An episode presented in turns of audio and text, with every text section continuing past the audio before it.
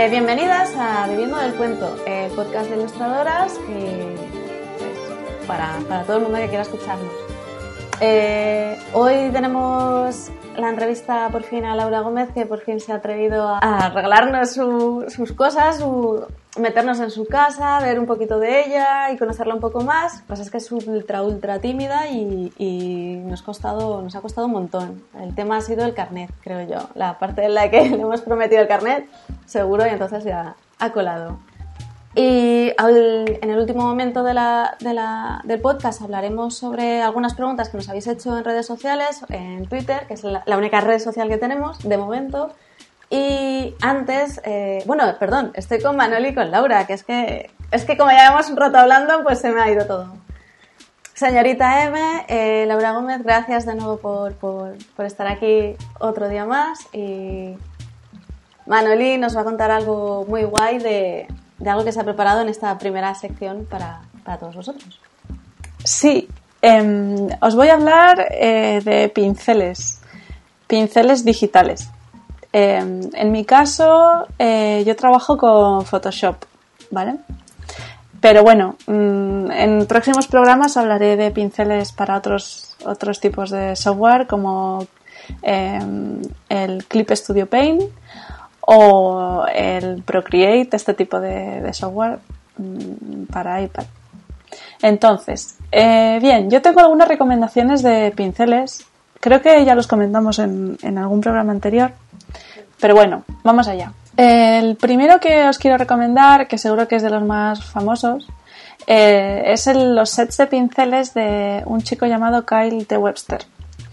Hasta bien bien hace medio año, quizá un poco menos, un poco más, eh, este chico vendía sus pinceles a través de su página web, que es kylebrush.com, pero eh, ahora se ha asociado con Adobe. Entonces sus, sus pinceles están disponibles gratuitamente, eso sí que está muy bien, pero solo para la gente que es suscriptora de- del Creative Cloud o que tiene una, digamos, el Photoshop de una forma 100% legal. Hab- Hablemos eh, en estos términos. Entonces, eh, bueno, si tenéis el Creative Cloud, si, si pagáis una suscripción a Creative Cloud, pues tendréis los pinceles de Kyle de Webster gratuitos. Eh, bueno, puede que en un futuro Kyle se anime a hacer pinceles abiertos para otros tipos de, de versiones de Photoshop, pero bueno, este es uno. Eh, luego está un chico llamado Alex Ducal, que también lo comenté, eh, si, si recuerdo bien. Entonces este chico tiene packs de pinceles eh, que los puedes comprar en su tienda, que dejaremos los enlaces, pero también tiene algunos pinceles que se pueden descargar gratuitamente para probar y realmente son, son muy buenos. Em, yo recomiendo siempre que si puedes pagar a un creador, sobre todo a alguien que, que se pasa no sé cuántas horas haciendo, ya sea pinceles, haciendo mm, texturas, todo lo que, mm, tipografías, todo lo que se pueda pagar, em, es un dinero bien merecido. Entonces, bueno, os animo a que probéis los pinceles de Alex, los que son gratuitos y a comprar los que tiene su tienda. Porque hay como packs de pinceles, ¿no? Sí, hay packs. Hay un pack de acuarela, un pack de óleo, wash, este tipo, están como temáticos. ¿Y tú cuáles usas? Pues yo uso los pinceles de tipo lápiz Sí. y los pinceles tipo eh, wash, sobre todo lápiz para hacer bocetos. Muy bien. Una cosa que hago mucho, que esto sí que estaría bien que, la gente lo probase, es personalizar un pincel que ya está creado. Es decir, tú abres un pincel, te vas a las opciones de pinceles en Photoshop y entonces vas tocando, vas tocando las diferentes opciones que tienen y así te vas creando un pincel que es mucho más ajustado a lo que tú necesitas.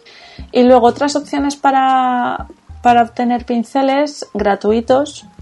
Eh, hay un Tumblr que es digitalbrushes.tumblr.com, que también pondremos el enlace. Y este Tumblr se dedica a recopilar eh, pinceles gratuitos de artistas, eh, sobre todo de- del mundo del concept art. Qué bien. Entonces tienen muchísimos pinceles eh, todos ellos gratuitos. Muchas veces los ponen los propios autores a disposición de la gente. Y yo recomiendo muy mucho que, se eche un vistazo a, a este Tumblr, porque realmente está muy muy bien. Y además así descubres a artistas nuevos. Sí, sí, yo no conocía esta página, la estoy viendo ahora y ya, es alucinante. Ya, yo tampoco la conocía, pienso entrar. muy, muy bien. Es, precioso todo. Sí, además suben a veces recomendaciones de, de plugins para Photoshop y está muy bien, yo lo recomiendo. Y luego por último, hay una página que se llama Retro, Retro bueno, Retro no sé cómo se, diría, em, que es una, es una web con un equipo de gente detrás que sobre todo se dedica a hacer texturas eh, y historia retro para dar un aspecto retro a las ilustraciones. Entonces tienen algunas cosas gratuitas, tienen catálogos de color, tienen historias gratuitas que están muy bien, pero también sus packs de pinceles eh, son súper, súper interesantes. Tienen tutoriales, aparte, cuando tú compras un pack de esta página no solo compras los pinceles, compras tutoriales, en el mismo, digamos que en el mismo archivo eh, vienen algunas cosas más, algunos extras más que son interesantes. Qué guay. Pues sí, tampoco la conocía, la estoy viendo ahora y mm. muy interesante. Está muy bien. Y luego por último ya, eh, recomiendo mucho navegar en, páginas tipo DeviantArt o sitios donde la gente cuelga sus propios portafolios porque muchas veces cuelgan también tipografías gratuitas que se pueden usar siempre que no tengan un uso comercial. Es decir, si tú las usas para tus dibujos personales que no tienen un, un carácter comercial, siempre se pueden usar. Sí, además eh, es, tiene una, es una fuente de inspiración enorme de Viana. Mucho, mucho. Y, yo flipo como la gente lo bien que dibuja aquí dentro. O sea, aquí dentro no sé, pero... Además es que Devianar lleva tela de años. Ya. Sí, exacto. Y, y no ha dejado de crecer, o sea que eh, bueno, más adelante, si encontramos enlaces más interesantes sobre recursos gratuitos, los iremos. Pues muchísimas gracias. Ya, sí, vamos, cuando acabe el programa pienso descargarme todo esto. Hay que hacer espacio al disco duro. Sí. Nos ha encantado, me lo he apuntado ya todo, ya, no, me tienes que pasar nada.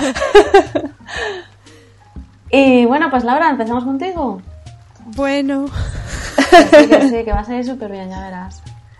Bueno, primero de todo, antes, antes de, Laura, quería dar las gracias, o queríamos dar las gracias para toda la gente que nos está siguiendo en todas partes, de verdad. O sea, es súper emocionante ver lo emocionados que estáis con la cantidad de tonterías que decimos. Así que queríamos daros las gracias, aquí las tres, porque lo hablamos, eh, nos pasamos las capturas de pantalla de cosas bonitas que nos decís, nos emocionamos las tres un montón y decimos, bueno, la gente está loca, ¿cómo nos puede estar escuchando? yo, alucino, muchísimo cuando me escriben por Instagram, gente que no conozco, y dice que escucha el programa y que le hace mucha ilusión y no sé qué, y es como, ¡guau! Sí. ¡Qué emoción! Da mucho respeto, eso, eso sí que lo tenemos que decir. Sí. Esperamos que, os siga gustando el podcast y os siga pareciendo interesante porque... Exacto, ahora mismo lo que entended por favor que estamos como, como nos, nos sentimos un poco como como sobre, sobre de todo con todo esto, estamos preparando eh, hablar con algunas amigas que también nos han dicho que les encantaría participar y estamos un poco coordinando fechas y, y, cuadrando horarios de, de, todo, porque ya sabéis que esta profesión es, no hay horarios de nada. Pero bueno, queríamos daros las gracias tanto a la gente que está empezando y que nos dice, estoy, estamos estudiando Bellas Artes o estoy estudiando no sé qué y me encanta escucharos. O sea, de verdad, gracias y si tenéis alguna duda y estáis empezando, por favor, o sea, de lo que sea, preguntarnos, o sea, ¿qué desayunamos? O lo, que queráis preguntarnos, o sea, en cualquier cosa que podamos ayudaros eh, será genial. O si quieren sugerir temas. Exacto, porque hay veces que nosotros ya estamos a lo mejor en, en otra mecánica de trabajo de otra forma y a lo mejor os puede venir bien, así que si estáis empezando, si estáis en mitad, si estáis donde sea, de este camino, en, qué momento estéis, contadnos vuestra vida, sería genial. Aquí de lo que se trata es hacer piña y, no estar aquí en plan tan solas, una en cada, en cada casa dibujando, no. Podemos dibujar todas juntas. sería genial, podríamos hacer una quedada solo para dibujar. Además, a mí me, hace muchísima ilusión que la gente nos, o sea, nos escuche mientras trabaja y que le pueda motivar escucharnos. Sí. es como muy loco, pero sí. nos hace mucha ilusión. Pero bueno, eso, que muchísimas gracias. Y la gente que ya sea así el plan, que esté establecida y que nos quiera contar un poco su experiencia de qué es lo que ha estado haciendo o que ya se siente un poco más cómodo en el proceso de su trabajo y nos quiere contar cómo ha llegado hasta aquí o no sé, nos quiere, quiere venir a Laura y reñirle de por qué no has, aún no ha visto este Harry Potter, pues también puede venir. Vale. Que vamos, esto es, aquí se trata de que, que todas hagamos un grupo grande y, seamos generosas unas con otras, dando igual qué es lo que luego haces con esa información.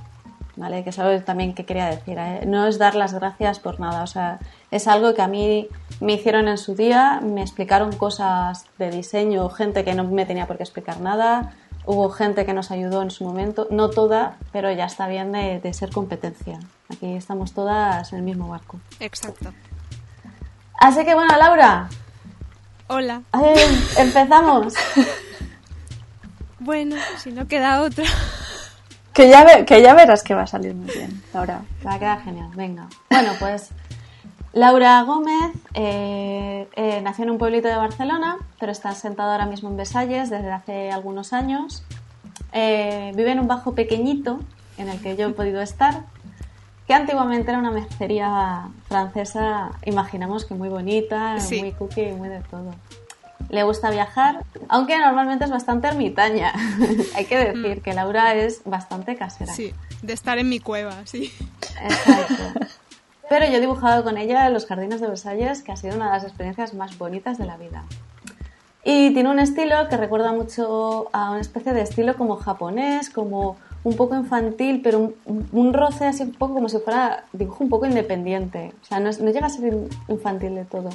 Es como muy sencillo y muy inocente, incluso a veces un poquito onírico. Yo creo que es como muy Laura. Sí, eh, es muy ella. Es muy, muy ella. Así que bueno, pues os dejamos abajo sus redes sociales para que podáis seguirla en su blog, en su Instagram. Dejamos también el portfolio de Doméstica, Facebook y Twitter. Y nada, pues Laura, Muchas gracias, Eva, por esta introducción. Voy a llorar. Muchas gracias, Laura, por atreverte por fin a, contarnos cosas porque eres muy, muy tímida y muy vergonzosa. No entiendo por qué, porque de verdad que podrías hablar mucho más. Es que me, hacía, me hacían bullying en el cole y me he quedado. Pues ya, está, ya no hay más bullying. Yo pego a los que te hagan bullying, no te preocupes, yo te defiendo. Vamos a ver, ¿cómo empezaste? Vamos a ir por la primera fase de, esto y la pregunta típica de dibujas desde pequeña. Bueno, pues como todo el mundo, efectivamente dibujaba desde pequeña y bueno, sobre todo era como mis padres trabajaban y luego mi hermano y yo nos llevamos como una diferencia de 15 años o algo así. Entonces eh, pasaba mucho tiempo yo sola, así que uno de mis pasatiempos favoritos era dibujar y luego también cuando descubrí el mundo manga, gracias a los dibujos, pues ya... El mundo manga nos ha influido mucho. Gran influencia. sí. Pasar muchas horas delante del televisor, sí. y entonces me gustaba mucho hacer cómics, pero era muy caótico. Me inventaba historias, pero eran sin viñetas. Era como que yo iba imaginando y lo iba dibujando a la vez. Era una locura. Qué guay. Y nada, eso, que, que sí, que dibujo desde pequeña, sí. En la vena artística, ¿te vienen los genes o no? ¿Hay alguien más en tu casa que me dibuja o que es así un poco creativo? Pues que dibuje, no. Eh, mis padres son más del mundo de la costura, y mi hermano mundo ordenadores, así que soy yo la, la oveja negra. Has empezado tú. Bueno, pero la costura en realidad es una profesión muy creativa, quiero decir está en mi familia también hay esa, esa cosa de, de costura y, dibujo, es como... bueno, si sirve de algo, mi padre cuando era joven eh, escribía poesías, pero no oh, sé qué si claro que sí. Tu padre poeta, genial. Sí, bueno. Entonces, ¿qué estudiaste? ¿Está relacionado con, con lo que eres ahora o, no tiene nada que ver? Pues sí que eso desde pequeña tuve claro que quería dibujar y dedicarme a ello, pero no, no sabía muy bien por qué camino. Entonces estudié, después de la ESO, estudié el bachillerato artístico. En, bueno, si queréis os digo qué instituto, por si a alguien le interesa. que fue en, en Sabadell, en el Vidal y Barraqué. Y, nada, allí estuvo muy bien porque aparte de lo que es dibujar y aprender... Uy, oye, dime. ¿Eres de Sabadell? No, no, no, soy de Sardañola. es que estaba pensando, me acuerdo de Chito Terremoto que vivía en Sabadell en los dibujos. ¿En serio? Tía, claro. ¿En serio? Yo, no me acuerdo de eso, yo vivo al lado, ¿eh, Eva?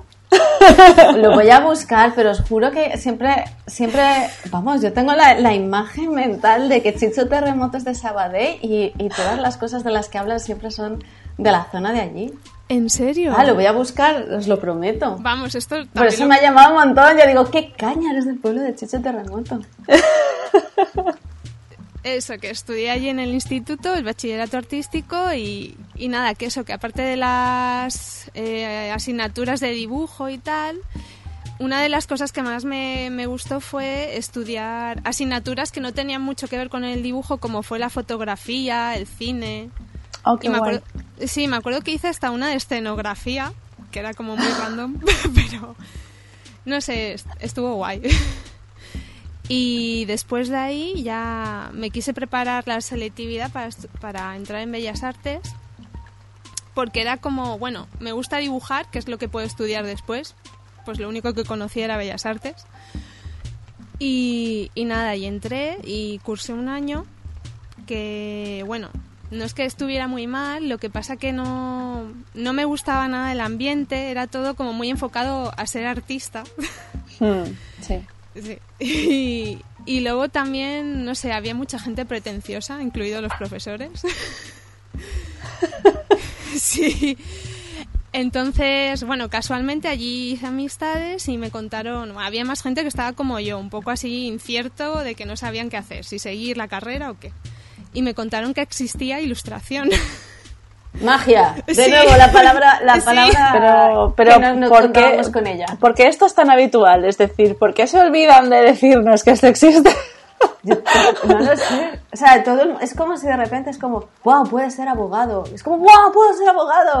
Pero al revés. Sí, es, nadie nos dice es muy raro porque sabía que existía diseño gráfico, pero en cambio ilustración no tenía ni idea.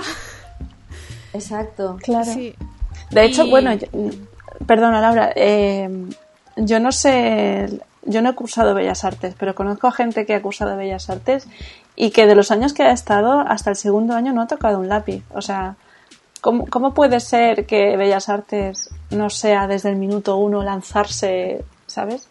No sé, no sé. Me, me, me, es, muy, es muy chocante para mí que, que te enseñen antes a justificar tu trabajo que hacerlo.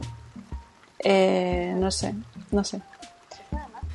Yo, bueno, yo, el problema, al menos lo que yo sentí el primer año, es que era como mucho trabajo abstracto de, no sé, nada de enfocado así como algo más artesanal como es la ilustración, todo era como muy artisteo. Y luego también, no sé, que gasta, yo en mi caso gastaba un montón de dinero, tenías que comprar un montón de materiales, no tenía espacio en casa de mis padres. Así que cuando vi que existía esto de ilustración fue, oh, pues allí voy. claro. Y, bueno, eso, eh, dejé la carrera y estudié el ciclo formativo de grado superior en Badalona, que eso es muy random, pero bueno, sí, acabé allí, en una escuela que se llama Pau Gargallo. Ah, sí, la conozco. y, nada, el ambiente estaba muy bien porque era muy relajado. No sé si es porque en Badalona hay playa, pero... bueno, yo creo que es algo... Mira, eh, lo, lo que más recuerdo de... O sea, yo, claro, venía de un instituto lleno de gente que era totalmente diferente a mí en un ambiente que era como lo peor del mundo y de repente llegué a un sitio donde todos éramos, o sea, todos, a todos nos gustaba lo mismo. Eh, ir a clase significaba estar seis horas dibujando con música de fondo. Para mí eso fue como... Es el sueño de la O sea, sí, sí, fue como, Dios mío, existe otro mundo mm, a- al otro lado de- del andén 9 y tres cuartos. Laura. perdón, Laura, perdón, tenía que No sé qué habláis. Entonces era como, oye, eh, esto es una maravilla. O sea, no sé si es porque Claro. estoy haciendo lo que me gusta o porque estoy en un ambiente que me gusta. O sea, no sé si to- en toda la gente que ha hecho ilustración le ha pasado lo mismo, pero sí que era una cosa como muy, oye, qué guay, qué relajados. Como, el sentimiento de por fin pertenencia a algo que, que comparto de verdad. ¿no? Sí, sí, sí. Mm. Y, y nada, eso que muy buen ambiente. Y luego recuerdo una asignatura que se me daba fatal, pero es como la que recuerdo con más cariño, que era sistemas de representación. ¿Dibujo técnico? Sí, ¡No! se me daba fatal. Yo, yo no lo eso está en diseño gráfico. O sea, horror. Si alguien me está, me está escuchando aquí, que sepáis que nunca hice una lámina, que había un chico que me las hacía. ¡Hala! Bueno, yo las mías se las dejé a una amiga. Pero se me daba fatal y hasta la suspendí, la tuve que repetir. Pero Sí. el profesor es que era majísimo y además es. No sé, es que al ser algo tan difícil para mí, es como que lo recuerdo con cariño porque hoy en día, no sé, me ayudó mucho a esto de. Porque habían ejercicios que era coger una figura geométrica y en tu cabeza girarla y luego dibujarla en el papel. Era odioso. ¡Sí, horrible! Era horrible. Era, una pesa- era como el potro de la escuela de arte. O sea, era como eh, mi peor momento del colegio de, de cuando era pequeña era saltar el potro. Eso era una pesadilla. Sí, yo también. Pues era como el potro A de la me escuela de arte. encantaba. Yo me lo pasaba súper bien en esas No, no, clases. no. Eso era infernal. Yo es que era muy niña mogli, o sea, me encantaba, me subía al potro, hacía, bueno, a mí me lo pasaba pipa. Ojalá me hubieran hecho hacer más cosas de esas y Pues dibujo el- de el- darle la vuelta. el profesor de esta asignatura, siempre me acordaré que en la primera clase nos tuvimos que poner todos de pie y luego con un lápiz en la mano hacer como un gesto, rollo como si hicieras algo zen o algo así. Bueno, era muy hippie todo. En plan, A veces un- estabais haciendo magia, Laura. Sí, sí. No te has leído Harry Potter, no, no lo detectaste No sé, eh, el profesor era fan de Moebius, no sé si significa eso algo. Pero, bueno, allí básicamente aprendí a experimentar diferentes técnicas, que creo que es algo que comentó también Manoli. Y para nada, eh, para nada salió allí mi estilo, eso fue después. Sí, y lo que hablábamos antes, bueno, echo de menos que hubiera una asignatura donde te enseñaran a venderte. Totalmente. Porque para nada te preparan para el mundo ¿Tú ten- real. tenías una asignatura, Laura, que fuese algo así como creación de portafolio? o- Pues que yo recuerde, creo que no. Vale. Yo tuve una asignatura que era creación de portafolio, donde nos enseñaban a utilizar. Eh, no sé si era, no creo que fuese InDesign en aquella época, era otra, otro programa. Freehand, era Freehand. Pues sí, sí, sí. Claro, es que era Freehand. Claro, era era no sé han quitado. Pero me pasé la, la mitad de esa asignatura eh, intentando que la profesora aprendiese a usar el programa, Uy. porque no lo sabía usar. Eso sí que, eso fue lo más, lo peor. O sea, Mm. Tanto formación y orientación laboral, que no me enseñaron jamás cómo se hacía una factura, cómo, no sé, cosas, cosas, cosas útiles para la vida de un ilustrador. Jamás me enseñaron los impuestos.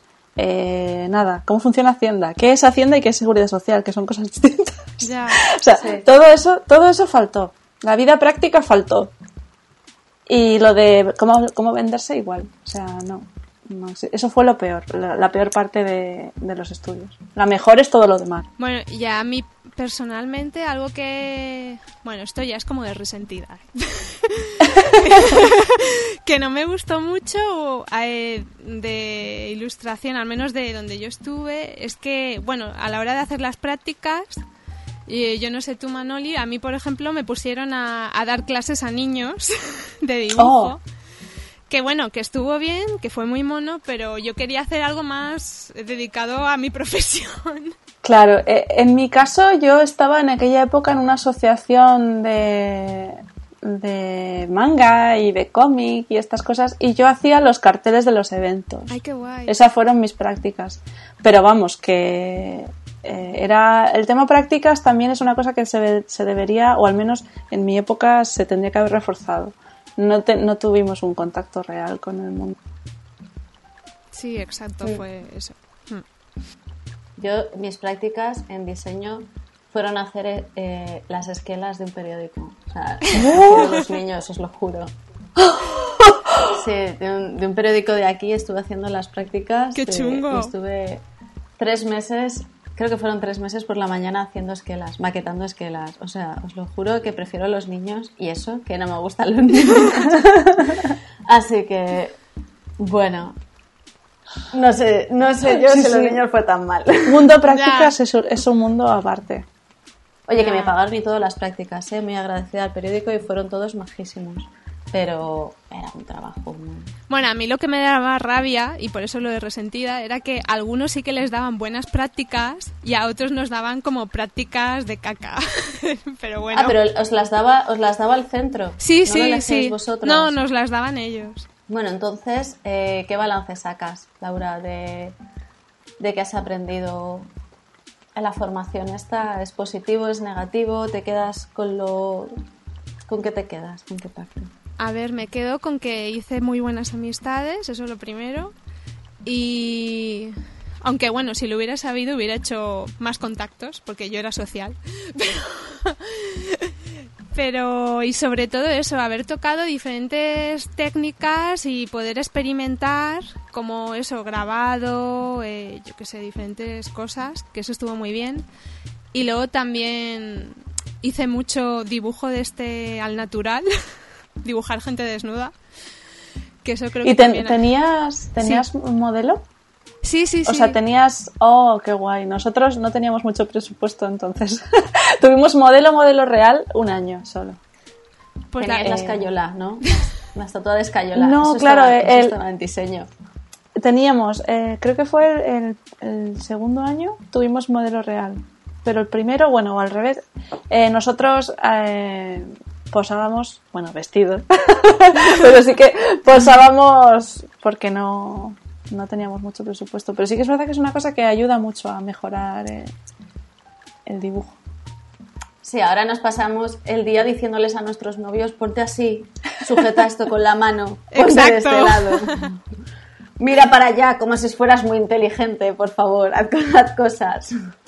Estamos todo el día así intentando dibujar a nuestros novios para entender las posturas de anda, tienes ahí un codo, anda, esto lo tienes así. Estamos así todo el día. Pues eso, que eh, los estudios fueron como para experimentar, no para... No sentí como que me prepararan para el mundo, la vida real, vamos. O sea, es como un comienzo, ¿no? Sí, sí, sí, sí. Mm sí que recomendaría los hacer eso, estudios académicos y tal, pero no creo que sea esencial para ser ilustrador para nada. Se puede ser perfectamente, o sea, se puede dibujar perfectamente siendo autodidacta. Y creo que, bueno, eso, de hecho, cada nosotras estamos todos los días aprendiendo cosas nuevas, así que es algo que no, no para, no paras de aprender. Sí, ese, ese es el mejor consejo en realidad, porque es que tampoco cuando estás estudiando no sabes, eh, no tienes claro, al menos yo no tenía claro a qué sector quería dedicarme, es decir, hay ilustradores científicos, eh, de publicitarios, infantiles, que hacen eh, storyboards, hay tantísimas opciones que en realidad el primer paso, al menos para mí, fue focalizarme en decir, bueno, ¿a, qué sector me quiero dedicar? Y a lo mejor luego cambias. Y luego cambias. No pasa nada. Sí pero vete a divertirte, a, pasártelo bien y a, probar cosas, no, no en plan de no me están enseñando nada. Bueno, es que no te van a enseñar nada. O sea, te, están enseñando a, mira, esto existe. Claro. luego ya igual luego tu desarrollo. Te sirve para dar una base y luego también que está muy bien que tienes a gente, ¿no? Profesores a los que preguntarles un montón de dudas. Entonces, eh, Laura, ahora, ¿Cómo estás ahora? Estamos en la parte del presente. ¿Cuál es la metodología de tu trabajo? ¿Qué herramientas usas? ¿Qué programas usas? Porque tú ah, utilizas ambas técnicas. Eres muy tradicional con, una, por una parte y sin embargo también utilizas mucho digital. Sí, le, le doy a todo. y bueno, mi metodología, bueno, no creo que tenga nada de especial en realidad, pero no soy mucho de hacer muchos esbozos. Soy más de darle un poco como Eva, ¿no? De pensar mucho, de darle mucho a la cabeza hasta encontrar la idea. Y luego ya sí que siempre necesito plasmarlo con un lápiz y un papel. Y después ya depende si seguimos con acuarelas o con colores de madera o si no digital, con Photoshop o Illustrator.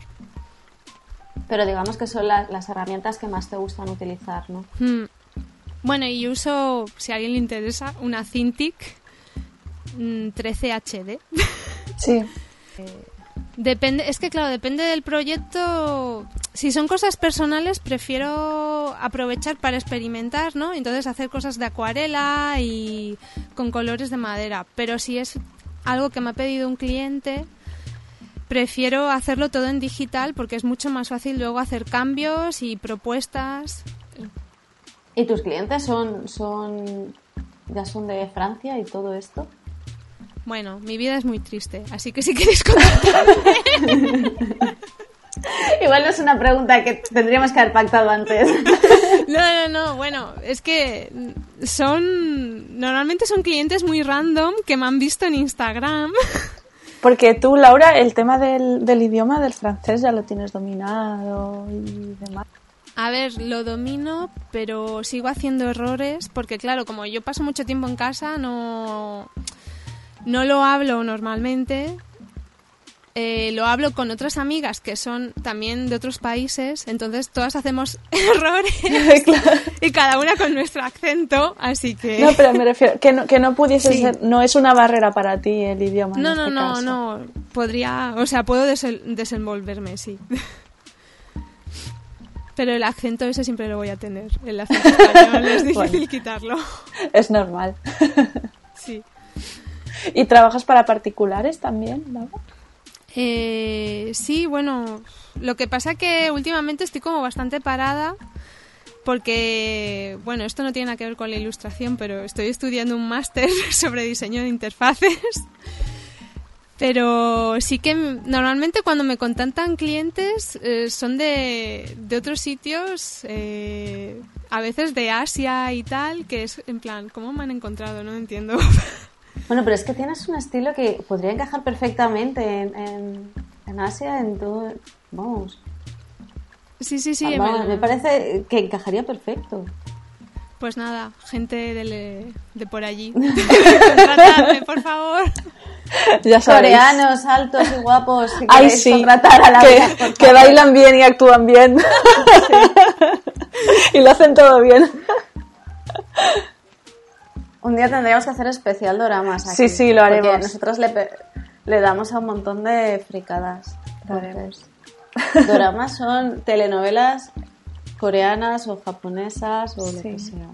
De... Bueno, eso nos da para un montón de programas, ¿eh? Eso puede mía. ser. Bueno, de aquí voy a dejar una recomendación, que si os gustan los doramas, los doramas, hay un podcast buenísimo que se llama The Back Dramas, que es buenísimo y me parto de risa Yo tampoco. es buenísimo. Aparte, es que me emocionan cada vez con la música del inicio. O sea, es que me voy hasta de buen rollo por la vida. O sea, es una de las cosas que escucho cuando voy por la calle, que me voy riendo de, de la vida. Pues me voy riendo porque estoy escuchando como. No sé, creo que son cuatro chicas y un chico. eh, vamos, hablan de, de, de capítulos y de cosas que están viendo. Se ponen al día de tú qué estás viendo, tú qué tal. Y es Pues, súper, gracioso. Podemos dejar el enlace también. Sí. Vamos, porfa. más de una serie, más de una serie me la he apuntado para, para esto lo tengo que ver, madre mía. O sea que, además, no sé qué facilidad tienen, porque yo nunca recuerdo el nombre de ningún coreano, pero a mí me gustan mucho los coreanos, más que los japoneses. Eh, no recuerdo el nombre de ninguno y sin embargo, gracias a ellas estoy aprendiendo a, a reconocer el won, ging, won. Sí. O sea, Sí, siempre es, es muy caótico aprenderte los nombres. Pero Sí, yo sí, quiero sí. dejar una recomendación, que es una serie muy cortita que está en Netflix. Eh, nada, son siete episodios, si, si no recuerdo mal. Y, Ay, yo y sé du- de qué vas a hablar. Duran Ya sé nada. de qué- ya sé de qué vas a hablar. Si, si- si os gustan los doramas, os sentiréis identificados con Drama World. Se llama. Ah, sí, está muy bien, sí.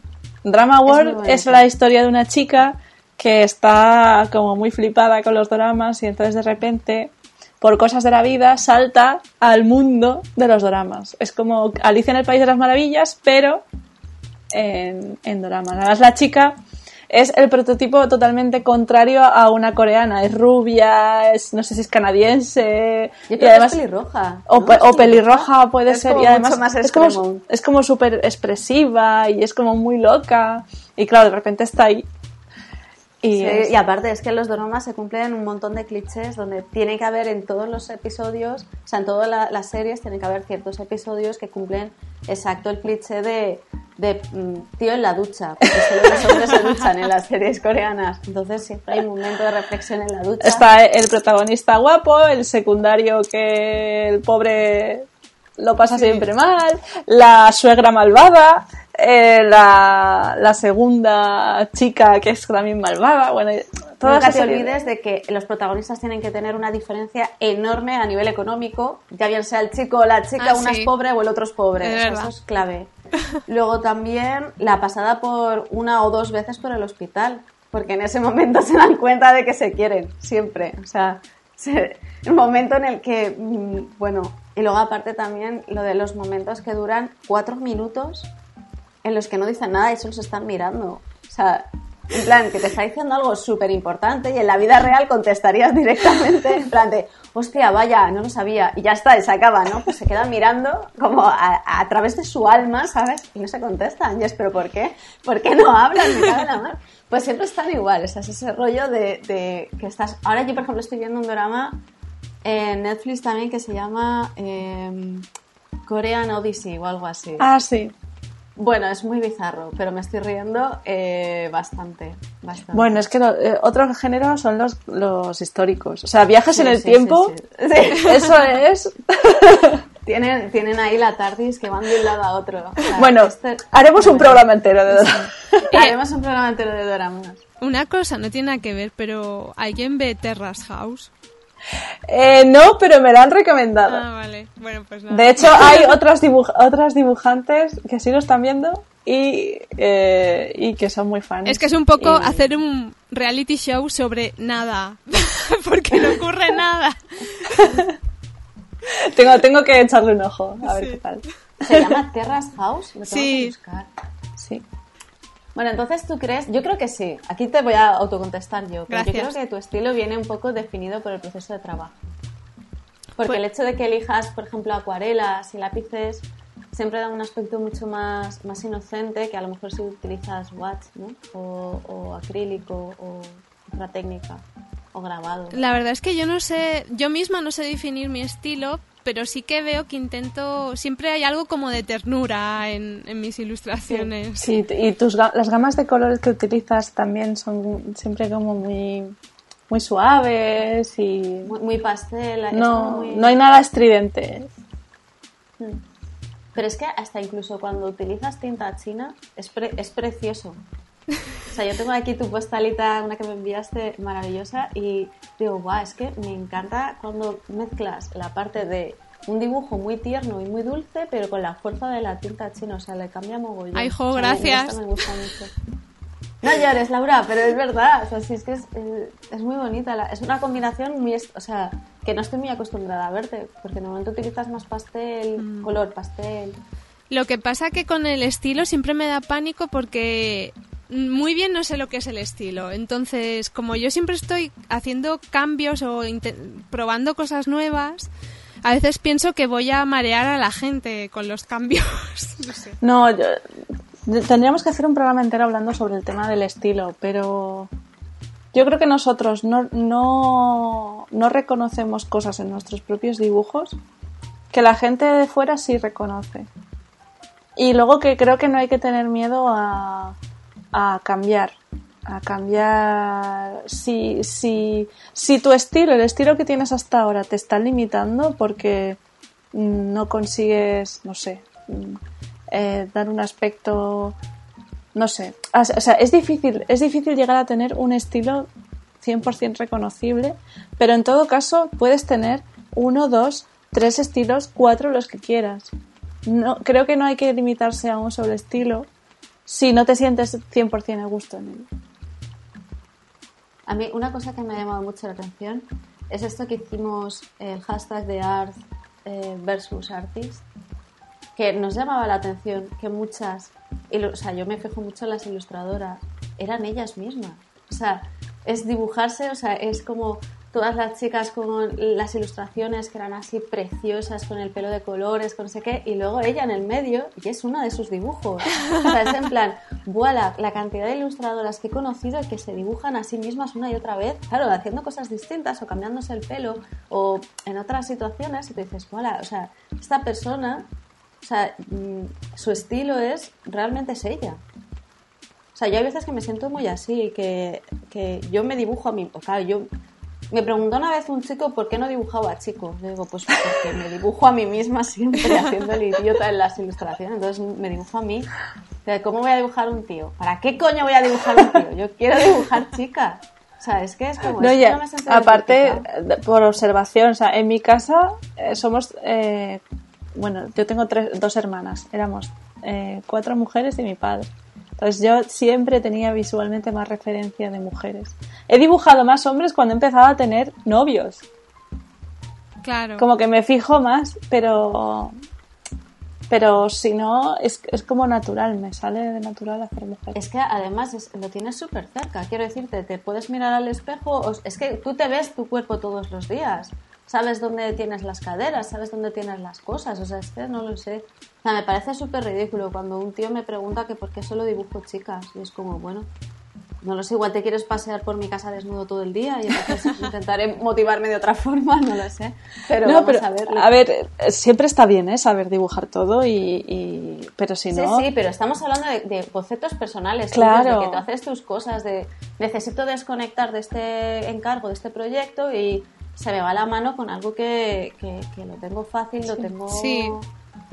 No voy a poner a, pintar jirafas. O sea, sí, igual hay gente que le da por dibujar gatos o. No sé. Sí, sí, muebles. claro, pero porque a lo mejor también es una cosa que, pues, que les gusta especialmente, lo ven muy cerca, lo ven muy tal. O sea, es como una como un doodle de estos así que como cuando hablas por teléfono que lo haces un poco inconscientemente pero claro se, se me queda un poco no sé esa parte de por qué no dibujas otra cosa y es porque no estoy pensando en este momento. estoy dibujando lo, lo, que, lo que me va sin forzar nada porque llevo a lo mejor tres días forzando a tope en otra cosa. Entonces, claro. Entonces, eso y eh, chicas y hojitas y plantitas. Claro, o sea, yo, claro, acabo dibujando, pues en mi caso sí, acabo dibujando lo que, lo que pero imagínate, Laura, lo mismo. No, a mí es verdad que cuando me doy cuenta y veo mis dibujos digo, uy, pues si hay muy pocos chicos. Ya, pero hay, mucha fantasía en todos estos dibujos y yo creo que viene todo de todos los dibujos y de toda la, influencia que tú tienes de visual que te gusta. Por ejemplo, hay, hay una ilustradora que, que a mí, o sea, la admiro un montón porque aparte de, de dibujar bien, tiene un mundo interior que de verdad no, no, lo he visto igual, que es Anna Sender. Ah, sí, maravilloso. Anna Sender, además, lo quiero. tú hablas con ella y, y ella, lo, todo lo que dibuja es ella. O sea, sus sueños, su, toda su imaginación, eh, no sé, me, me deja siempre ultra flipada. Tenéis que echarle un vistazo a su trabajo porque es muy bueno. Y, y aparte es que es eso, es toda la... Yo no tengo imaginación, o sea, yo es como, bueno, siempre dibujo lo mismo, pero personas como Ana que tienen una imaginación así, hostia, es, no sé. Mm. Yo, bueno, yo creo, bueno, personalmente que hay que dejar un poco, o sea, ya hemos pasado la etapa de de copiar fotocopias de Dragon Ball. o los libros de Disney, esos gordos, cuadrados.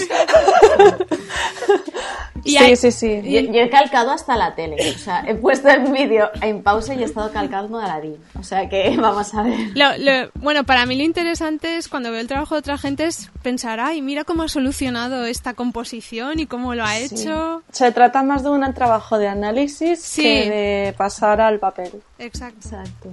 Sí, sí, sí. No es copiar caras. claro. Pero luego también hay que saber ponerle un límite porque te puedes volver locker si te pones a mirar todo el Instagram, todo el Twitter, todo. O sea, tiene que haber un punto que digas, bueno, ya, hasta aquí y a partir de ahora voy a procesar todo lo que he visto y a, convertirlo en algo nuevo. Sí, porque... Y confía en tu, en tu, propia, en tu propio camino, en la experiencia que tú tienes, en lo que puedes... O sea, que está bien que te fijes en algo, pero por favor, confía en lo que tú sabes y en, y en el proceso que a ti te gusta. Y en la intuición, que eso también... Mm, exacto, o sea, eh, copiar al fin y al cabo es sinónimo de miedo. Mm. Y lo, sé valiente con tus cosas. Y luego también que cuando ves el trabajo de los demás, eh, pues tener un freno y no intentar no deprimirse, porque si no... Sí. Eso es súper importante, sobre todo cuando la persona tiene 10 años menos que tú. Sí. que eso me ha pasado. Es una pasada como vienen de, y lo bien que dibujan y, y, lo preparados que van a estar. O sea, no nos olvidemos que nosotras no hemos empezado a dibujar casi hasta hace muy poco. Y ellos ya vienen, o sea, ojalá. O sea, me encantaría tener 10 años menos, pero por favor no pasar por la adolescencia porque lo odio. odio la adolescencia y odio a los adolescentes. O sea, es horrible. Pero vamos, me, o sea, me encantaría tener más tiempo.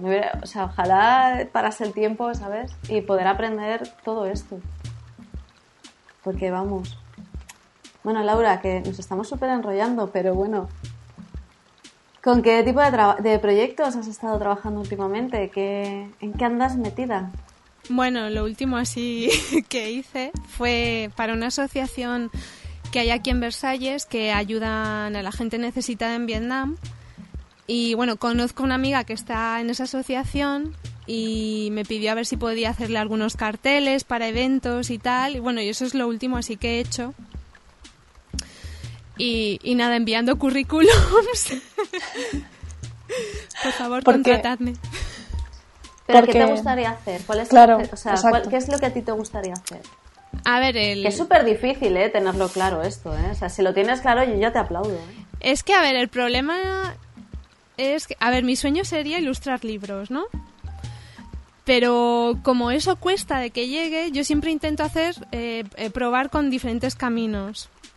Eh, por ejemplo, bueno, hace unos años estuve en una agencia de ilustración que me cogieron, inglesa, que, bueno, estuvo muy bien, lo que pasa que me daba la sensación que me pasaba el día dibujando para para la agencia, ¿no? Como para contentarles, pero nunca llegaban proyectos, o sea, nunca veía el dinero. Entonces... Digamos que te, hacían tener como un portafolio muy completo. Sí, sí, sí, es eso. Que bueno, estuvo bien con la experiencia y en realidad me gustaría poder probar otras agencias, a ver, porque imagino que no todas serán iguales y tal. Y, y eso, estoy a ver si consigo más trabajos, básicamente. ¿Y vosotras qué opináis de, por ejemplo, autoeditarse? Es que el otro día me enteré de que, por ejemplo, puedes editar tus libros en Amazon y venderlos. ¿Creéis que eso es una buena oportunidad o...? Yo creo que sí. No, no veo razones para no hacerlo. Me refiero, si el problema de todo esto es mantenerte económicamente. Si te puedes mantener económicamente eh, mientras haces estos proyectos, oye, adelante, no sé, es que a mí... Yo creo que, o sea, tienes que, que buscar un, un, estilo porque eso también te, no sé, te hace como reafirmarte. Pero no creo que tenga que ser una obsesión ni... No sé, no sé. Es que el tema del estilo es complicado, ¿eh? Sí, pero bueno, a mí me parece que el estilo al final es, es algo que tomar una selección. Y que va llegando también poco a poco, no es una cosa que, sí. que haya que forzar. Te puedo obsesionar más o menos, pero creo que al final, cuanto más relajada estás mm. eh, dibujando lo que haces, está más claro dónde está el estilo. Y que es más fácil verlo ahí. Si dejas de pasártelo bien, eh, hay pocas cosas que te mantengan en esta profesión. Quiero decir, eh, si te cuesta eh, mantenerte económicamente, si sientes presión porque tu trabajo también a la vez eres tú y tu autoestima puede estar relacionada con eso. Y luego, si dejas de pasártelo bien, dices, bueno, vea, mira, cojo y me echo un currículum donde, no sé, me da igual. a, mí me, a mí me pasó un poco lo de la agencia esta que estuve, que llegó un momento que me di cuenta de que estaba empezando a dibujar de una forma que no era la mía, era como que intentabas eh, a ver, como agradar a los, a los de la agencia y hacer como un estilo, no sé si más comercial o, ¿sabes? Era como intentar agradar todo el rato. Y era, llega un momento que te pierdes, ¿no? Sí, bueno, de hecho en mi portfolio ya tengo escenas, ¿no? De una misma historia y tal, pero es verdad que me falta mejor, además de enviar un portfolio, quizás enviar un proyecto acabado, ¿no? Como un libro o algo que puedan ver Nos va a odiar. más- Laura, Laura va a abandonar el podcast porque nos va a odiar.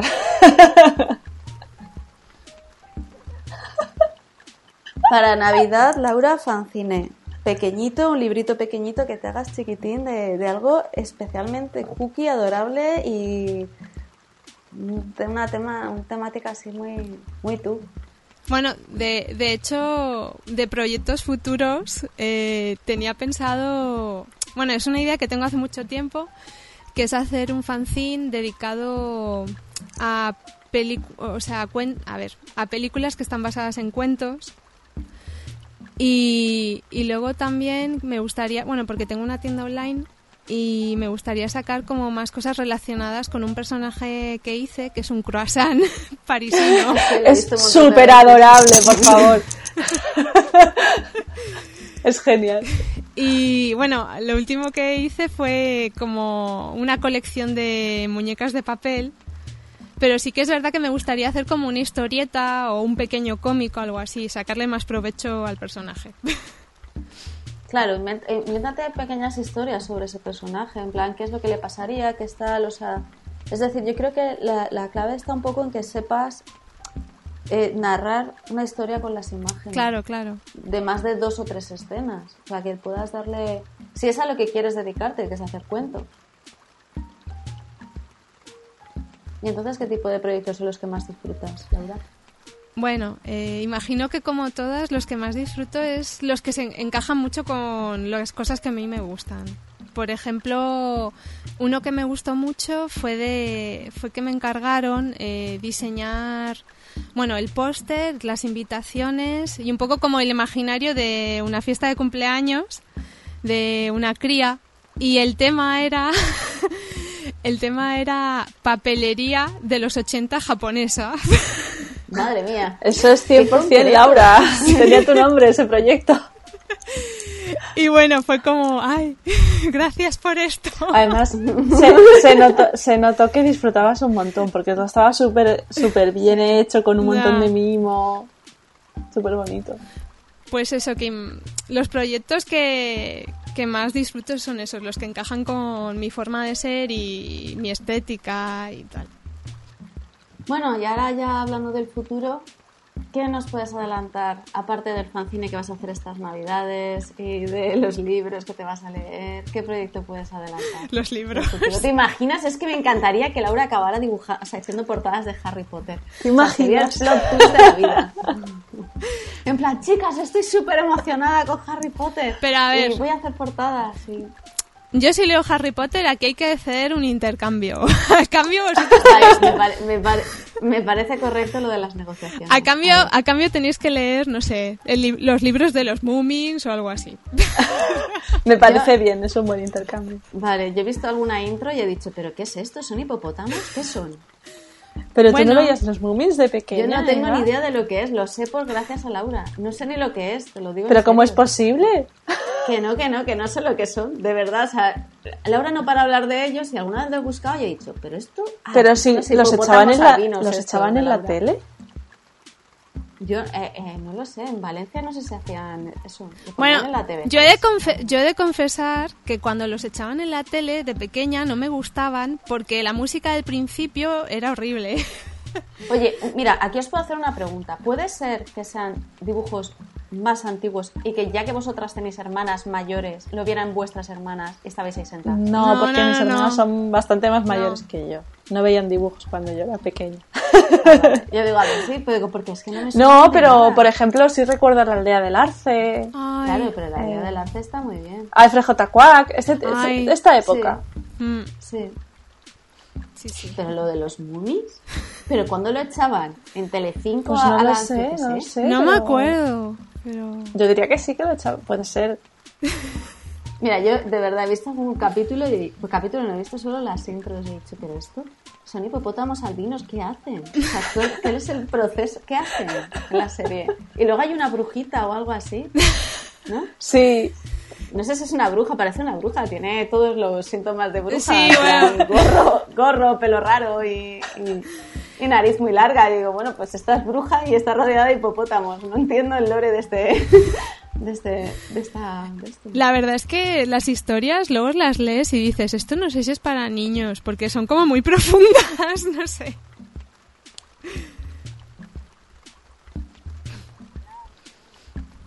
Mira, en España las... Perdón, es que estoy mirando Wikipedia. Claro, claro, estoy intrigada. Los Moomins se emitieron en televisión española al principio de los años 90 y luego volvió a ser emitida en la 2. O Claro, sea que yo- yo me tú, estarías, de- tú estarías saltando el potro porque eras una niña de salir a la Que va, calle. yo, yo estaría viendo Telecinco y tus amigos, yo estaría viendo Oliver y Benji, Los Caballos de Zodíaco y, Puede ser, puede ser. y todas esas cosas. La primera, la verdad es que la primera solo la poníamos, creo que en mi yo es que me crié en casa de mi abuela para ver informe semanal, o sea, solo se ponía eso para la primera. Pero O sea, que no luego, poníamos la primera. luego en la 2 dieron La familia crece y todo esto. Oy, oy, oy, Madre oy. mía, Eso fue... madre La eso primera fue- telenovela para nosotras. Yo me acuerdo de una amiga que tenía que ella pensaba que era Yuki. Yuki, creo que era Yuki la chica, ¿no? La protagonista. Que estaba más alela, la pobre. Pero me encantaba que salieran siempre con los aparatitos donde se mandaban Ay, mensajes. Y sí. yo, ¡guau, qué caña! Yo quiero aparatitos esos. ¿Se llamaba Yuki o algo así? Eh, Creo que era Mickey, pero no sé. Miki, ¿Es era Miki. Miki? Pero a lo mejor Yuki era otra, no sé. Yu era el chico. Había uno moreno, a mí me gustaba el moreno. Ese Ah, ya. chico, sí. Ah, Porque es que el rubio era más pánfilo. Bueno, estos me parecían muy pánfilos. A ver, estaba Miki, que era la protagonista, Yu, que era el chico rubio, eh, Arimi, que era la amiga. Mm. No, Arimi. Bueno, es que tengo un lío. Sí, además había una chica también con el pelo azul, había más gente, luego Sí. había más gente. Yo me acuerdo de una escena en la que se meten ellos dos, donde guardan los, los putamas, eso es como se llame, que se quedan metidos dentro del armario y ahí hay un mogollón de tensión sexual. Yo digo, madre mía, madre mía, ¿sabes qué está pasando aquí? Hombre, es que nos pilló. a- Yo tenía como 12 o 13 años cuando se emitió La familia Crece. Claro, yo y era igual ya creo que como, ya era un poco más ¡Ah! mayor. Esto es lo más increíble que he visto nunca. A mí lo que me fascinaba Claro. siempre de estas series es que la protagonista solía ser super pava. Y siempre Sí. me preguntaba, pero ¿cómo puede ser que todos estén atraídos hacia ella? No puede ser. Si no sabemos, no sabemos cómo es capaz de respirar sola. sea, es que yo creo que les mola mucho el rollo este de, de persona... ¿Ves? Por ejemplo, a mí me gustaba muchísimo la relación de, de Ranma, de Akane con Ah, Ranma. sí. O sea, me encantaba que ella siempre estuviera de mala leche, pero que en el fondo le quisiera y él siempre acabara cagándola en alguna cosa y es como, Ranma, te odio. Me, me- me gustaba mucho Ranma. Sí, ella molaba porque tenía un carácter fuerte. Sí, eso. Pero sí, sí que es verdad, o sea... Vaya series veíamos.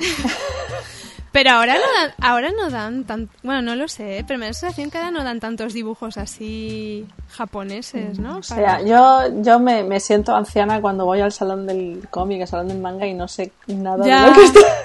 No conozco nada de lo que. Bueno, cuando estuve en Japón me quedé flipada, ¿eh? ¿Cuántas series eran en plan, ¿y esto qué es? Yo no lo conozco. Pero es que además ya no es que lo veas en un cartel, es que hay 300.000 cosas de merchandising. Sí, sí, sí. De cosas que no has oído hablar en tu vida.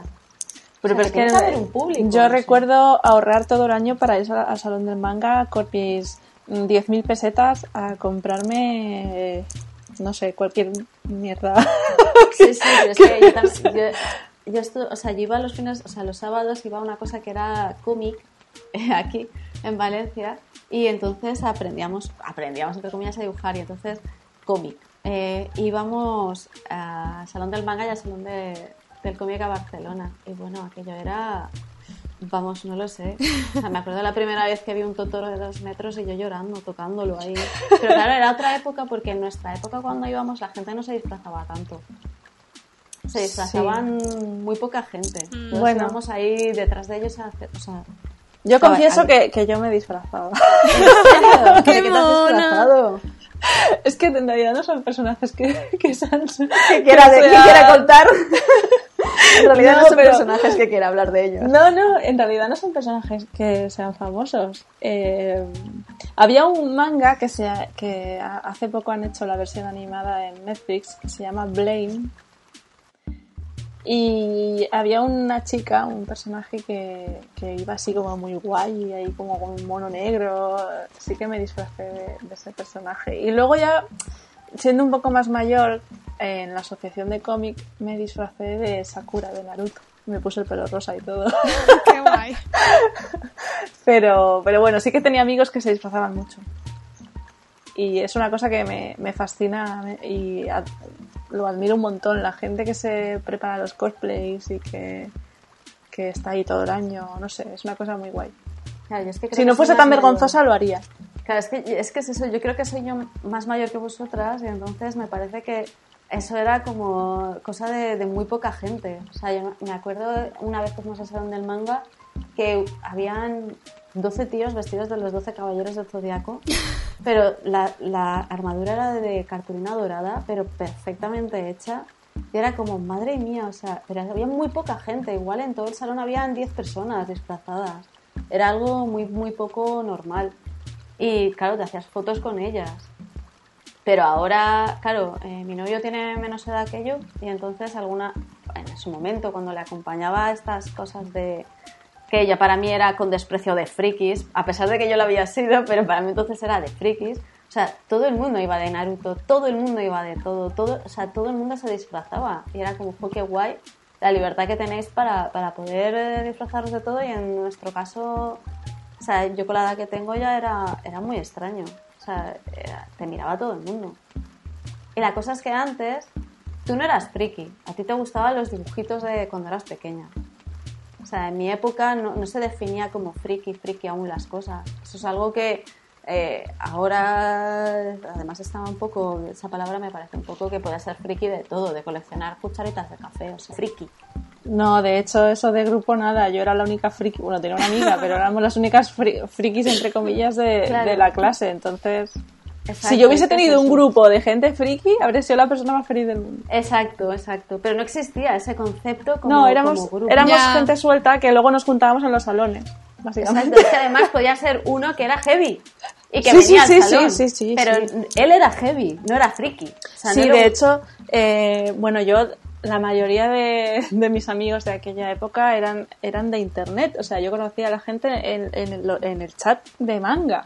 Bueno, de hecho, tengo todavía amigos que conocí a los 15 años en el chat de manga. Fíjate. Que ahora son padres y demás, pero. pero me refiero, era como mi canal de sociabilización porque en mi entorno no había gente que le gustase lo que a mí me gustaba. Claro, claro. Yo me tuve que apuntar a esto, a dibujar los sábados por la mañana, a pasar ahí el rato a dibujar, no sé, eran clases de cómic, pero era para ir a, los salones. Nos metíamos en el autobús y íbamos para allá. Pero vamos, Yo algo que hacía de pequeña, que bueno, no sé, a ver si alguien lo hacía aquí también, que era muy nerdo, que bueno, yo compraba a veces, a veces compraba manga, pero como me costaba tanto acabar una colección, muchas veces compraba números sueltos, pero para ver cómo, primero porque me llamaba el dibujo y para ver cómo estaban dibujadas las cosas, para luego ¿sí? copiar y aprender. Oh, pero me parece súper adorable eso. Pero eso era cuando, no sé, cuando habían mangas de estos de norma que eran tan finos. Sí, que eran estos de grapa. Sí, imposible de acabarte la colección porque eran 10.000. Hombre, sí, yo, yo en mi adolescencia mi dinero iba para recargar el móvil y para Exacto. comprarme mangas. Ese era, Exacto. ese era mi, mi gasto. Bueno, ¿y algún descubrimiento flipante, Laura, que nos Eh, puedas contar, que esté relacionado con la ilustración? A ver, bueno, compré muchos materiales en Japón. Y, y bueno, compré las acuarelas estas Kuretake, pero todavía no puedo dar mi opinión porque no las he probado aún. Pero descubrimiento así flipante eh, de este año ha sido el, ¿cómo se llama esto? El Clip Studio Paint. ¿Tú lo usas, Laura? Sí, sí, sí. Y porque es algo que nunca había usado y había una oferta y lo compré. Y mola muchísimo porque aparte de parecerse al Photoshop, o sea, de poder hacer dibujos como a lo mejor los, los podrías hacer en Photoshop, se pueden, o sea, pueden ser dibujos vectorizados. Entonces, además, son eso, tienen dibujo, eh, tienen Es que vectores. me he descargado la versión de prueba y veo que tú puedes guardar el archivo en su formato nativo, en el Mm. formato de Clip Studio, pero también puedes guardarlo en PSD. Entonces, hay mucha gente que debe de usar un poco los dos. Porque esto también tiene herramientas para crear bocadillos de, Sí, de cómics y cosas así como muy. La, la manera de entintar también. Y, y algo que tiene chulísimo es que tiene, bueno, en el programa hay como un enlace que te lleva como a la página web de, de ellos, donde mucha gente sube pinceles y texturas y cosas que han hecho para este programa y los puedes descargar gratuitamente. Así que está guay. Me voy a decir que lo tenéis para Windows y para Mac e incluso creo que hay una versión para para iPad. Mm. Lo Muy recomendamos. bueno. Qué guay. Yo no lo he Gracias. probado, pero sí que lo había escuchado. Yo lo, lo he probado cinco minutos, pero me parece muy interesante. Voy a, voy a chafardear todo lo que has dicho de las texturas. Sí, sí, sí. Laura. No sé, tiene muchas posibilidades. Váyatela. Bueno, pues entonces eh, pasemos a la ronda relámpago. vale. Ya sabéis que es, eh, la ronda relámpago está relacionada con el trabajo a priori. Y empecemos. Uno, ¿portaminas o lápiz? Eh, bueno, a priori eh, siempre he usado más portaminas, aunque el lápiz también me gusta usarlo, pero digamos que soy más de portaminas. Vale. Dos, eh, papeles. ¿Grano grueso, grano fino o satinado? bueno, esta mañana he estado mirando a ver qué papeles tenía, porque yo soy un poco desastre. Y te diría que depende. Si es para rotuladores, prefiero más grano satinado, pero para acuarelas y colores de madera y tal, grano fino. Vale. Pero tú utilizas un tipo de papel a veces que es como con, con unos surquitos. Pero, bueno, espera, eh, utilizo uno de Canson que se llama, un momento, Monval, no sé si os suena. Bueno, tiene textura y... No sé, es que también lo que yo hago mucho es utilizar para colores de madera, uso a veces papeles de acuarela, porque me gusta que quede así como con grano. ¿Te gusta la, la, la- la textura que deja? Sí, sí, sí. ¿Madrugadora o trasnochadora? Eh, a ver, cuando vivía en casa de mis padres era trasnochadora porque era el último, el, uni- el único momento de paz que había del día. Pero hoy en día madrugadora. ¿Café o té? Eh, té. ¿Coworking o home alone? Pues home alone. La verdad es que para trabajar yo necesito estar sola. para concentrarme bien y tal. ¿Netflix o Spotify? Pues prefiero Spotify porque Netflix o cualquier cosa que sea un vídeo me distrae muchísimo y acabo viéndolo, acabo mirándolo y no, no dibujo. Entonces prefiero algo con sonido solo. Muy bien. ¿Pinceles recargables de agua o los tradicionales? Eh, a ver, Mm, me gustan los dos. No soy... eh, Eva es un poco más hater de los recargables, Sí, estoy bast- bastante más. gente. pero me gusta... Perdonad, hay alguna empresa que nos quería regalar un montón de pinceles recargables. Traer solamente dos cajas, tres no hace falta. Así que estoy a favor de los dos. Vale, muy bien. ¿Videojuegos o no videojuegos? Eh, a favor de los videojuegos. Aunque es algo que me ha dado más de vieja, ¿eh? De joven no, no jugaba mucho. de vieja. ¿Juegas más ahora que antes? Sí, sí, sí. Bueno, básicamente, a ver, hay que ser, ser sincero, pero cuando yo era pequeña me acuerdo que me regalaron una Game Boy para la comunión y eso fue mi, con- muy con- mi contacto con los videojuegos. Y luego ya de mayor, gracias a mi novio, que es muy nintendero, pues ya es como que por arrastre yo he acabado también en el mundo de, de los videojuegos. Te ha llevado, te ha llevado al lado cookie de Sí. los videojuegos. Si es que además Nintendo es excesivamente en cookie en todo, hasta que... Sí, a ver cuándo sacan un Animal Crossing nuevo. Por favor, es que yo espero que sea un MMO de estos, por favor. O sea, ¿os imagináis un Animal Crossing con mundo abierto multijugador? O sea, adiós, Bueno, yo, yo, yo soy testigo y puedo constatar que vuestras eh, caravanas y sitios de vivir del Animal Crossing de versión móvil son las cosas más bonitas y más completas Pues que eso he es porque no te, has venido, no te has venido a nuestros pueblos de, de la Nintendo, porque está muchísimo más currado.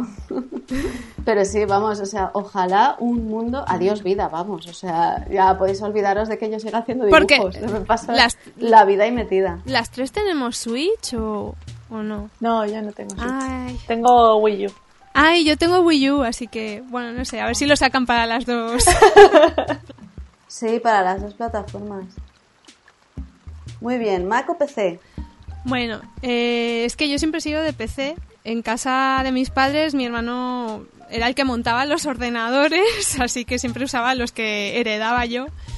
Y luego aquí mi novio, el ordenador que tenemos también lo ha montado él y es algo que me hace mucha ilusión porque eh, de esta forma es como más nuestro porque está personalizado. Así que sí, PC. Muy bien, eres una mutante. ¿Qué poder te gustaría tener? Bueno, esto me ha costado mucho, lo he tenido que pensar con antelación porque no se me ocurre nada y aún así lo que voy a responder es como una caca.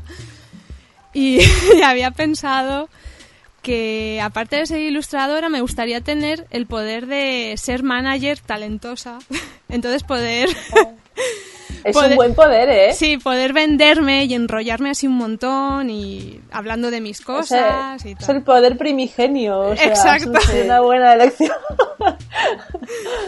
Pues eso. Qué pues guay. sí, es, es el poder que realmente Sí. muchas necesitamos. Necesita Poder de la venta. Sí, necesitamos un cursillo de marketing o no sé. Sí, es que tiene que ser ya una mezcla, ¿verdad? Una mezcla entre marketing, psicología, coach y cosas de estas. Sí. De, de aprende a vender de las cosas que haces. Muy bien, aquí yo ya he apuntado que hay una bonus track que es a qué casa de Hogwarts irías. Así que, Laura, yo mm, te emplazo esta pregunta para más adelante. ¿A qué casa pero de bueno, qué? De Hogwarts. Ah, de Hogwarts. No lo sé. A la más cookie, ¿no? No sé. No hay, no hay cookie, pero desde luego sí hay algunas Hufflepuff. La más, la, la más vaga o la más... No sé. Pues sí, Hufflepuff. pues ya está. Te vienes con nosotras y nos tomamos un té y... Vale. Claro. Es que encima cada, si- cada casa vive, o sea, tiene su, su sede en una parte. La, la Hufflepuff está al lado de las cocinas, porque es gente de buen comer y gente de... Ah, eso me interesa. ¿Ves? Es que eres Hufflepuff del todo. O sea, es que si te digo que una vive debajo de un lago y que está todo húmedo, dices, bueno, vaya rollos, que eso no te va a molar nada. Tú eres de chimenea y con olor a comida recién hecha. Ay, qué rico. Vale, vale, vamos para allí. Bueno, pues ya está, Laura. Muchísimas, muchísimas gracias por este gracias. tercer grado de todo. Ha sido súper interesante. Gracias por ser tan generosa de que te hemos interrumpido tres millones de veces. No, gracias a vosotros por No. interrumpir.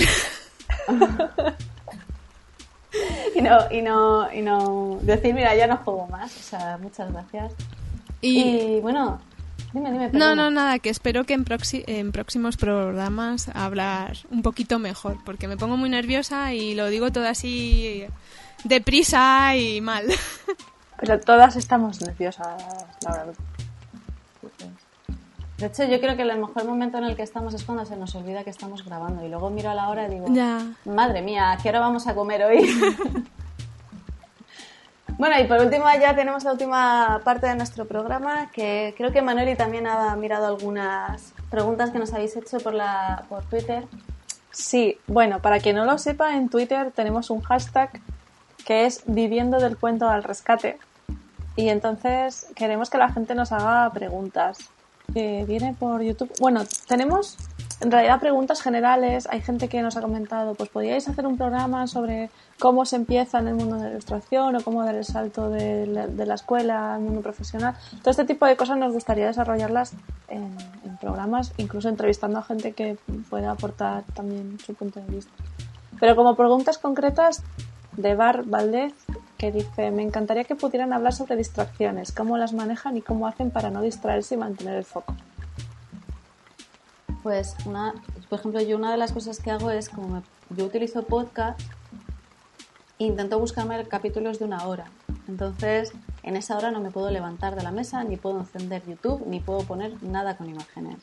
Y es como me voy poniendo pequeñas metas chiquititas, porque yo me distraigo con todo. Entonces, intento ponerme pequeñas metas chiquititas a lo largo del día. De hoy tengo que dibujar, no sé, tengo que acabar esta ilustración, pero nada de cosas súper a grandes rasgos, sino intentar desglosar cada proyecto en las, eh, las labores más pequeñas. plan, tengo que eh, entintar esto, check.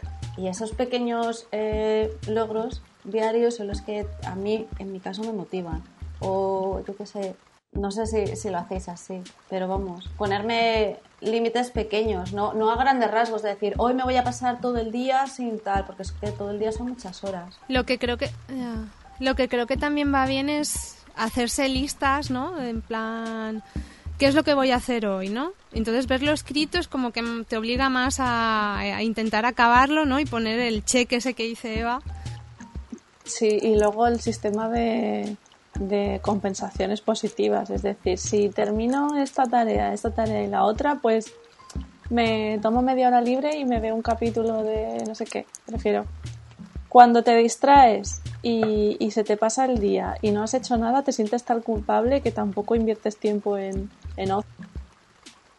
No, porque además es que estás viendo esa serie y estás pensando en que no deberías estar viendo esa serie porque no has hecho nada en todo el día. Entonces es mejor eh, eso. E incluso la lista, hazla por la noche. Lo que te has dejado, que te ha quedado ese día, eh, la pasas al día siguiente, dices, me ha faltado, yo qué sé, mirar mails o contestar tres emails o eh, pasar este presupuesto o, hablar con esta tienda o hacer lo que sea, póntelo y al día siguiente, en el momento en el que te sientas delante del ordenador, ya tienes la lista hecha y vas tachando y todo lo que no has hecho ese día o cosas que te van surgiendo las pasas al día siguiente. Pero los micro, las micro recompensas y micro tareas realizadas, a mí es lo que... Y luego está la técnica Pomodoro, no sé si la conocéis. No. Entonces, eso es la técnica Pomodoro, bueno, hasta donde yo sé, ¿eh? son periodos de 25 minutos eh, eh, intentando estar concentrado en la tarea y luego 5 minutos, cada 25 minutos tomarte 5 minutos de descanso. Y bueno, eso se le llama un pomodoro, ¿no? Cuando completas los 25 minutos. Pero luego cuando llevas no sé cuántos pomodoros, pues te tomas una hora de descanso, ese tipo de cosas. Y luego a nivel, a nivel de espacio de trabajo, a mí me ayuda a tener el espacio de trabajo muy ordenado y muy limpio. Y el móvil eh, lo tengo siempre, cuando estoy trabajando, lo tengo siempre o boca abajo o con la tapa cerrada eh, en el escritorio, pero no lo miro hasta que no termino de hacer X tarea o hasta que no hago tal cosa. Sí, disciplina, más o menos. que cuesta, ¿eh? No es una cosa... Claro, ¿cómo no despistarte? Pues eh, intentando ayudar a la, a, la ti del futuro para no, para no cometer los errores de estoy dibujando y te suena el móvil. No, espérate, ponlo todo en silencio, aparta todas las distracciones. Eh, no se lo pongas difícil a, la tú del futuro dentro de 10 minutos cuando vayas a, querer mirar Twitter. Hay algunas aplicaciones que te bloquean determinadas webs ¿eh? para que no puedas. Y es eso, intentar identificar qué cosas te distraen eh, y eliminarlas. Yo en mi caso, sobre el móvil, intento ponerlo en silencio y así no, no me distrae nada. Pero es eso, identificar qué cosas te, te distraen. Y, acabar con ellas. Acabar con ellas. y luego también si, si, ves que estás intentando concentrarte y no hay manera, no hay manera, en vez de entrar en, el círculo de, de, lo obsesivo, pues te levantas, te das una vuelta por, el, por la manzana, aunque sea cinco minutos, sales a la calle y cuando vuelves seguramente tengas otro, otro ánimo diferente y que, y que es tu periodo de trabajo. Entonces, en un trabajo no estás, no sé, chateando o yo qué sé. Claro, también, o sea, es decir, tú primero te tienes que tomar en serio tu trabajo. Claro. O sea, si estás trabajando, estás trabajando. Está claro que es que es un problema de este, de trabajar en casa, es que la, disciplina tiene que ser muy grande. O sea, yo conozco a gente que no podría en la vida. O sea, eh, tener la disciplina de no de no, no, pero yo confío en ti, persona que nos estás escuchando, confío en ti, sé que puedes. aguanta, aguanta las ganas y, y- y sigue dibujando, da igual lo que sea. Sigue dibujando, no pasa nada. Si no sale hoy mucho, pues otro día estarás un poquito más fina y te saldrá mejor, pero incluso cuando no te sale bien, estás aprendiendo a, a aguantar la tentación de, de mirar Twitter, ¿no? Que eso también, al fin y al cabo, todo, todo hace el trabajo este. Y ya está. De momento, cualquiera que nos quiera enviar Pues sí. Muchísimas gracias. Entonces se acaba el programa, nos vamos a comer. Sí. Muchas gracias, Laura, por someterte a la entrevista. Muchas gracias a todas. Y, Gracias por escucharnos. y nos vemos la próxima. Gracias por seguirnos y aguantarnos. Bueno, pues hasta la semana que viene, chicas. Un besito muy grande. Hasta luego. Chao. Hasta luego. Bye. Chao.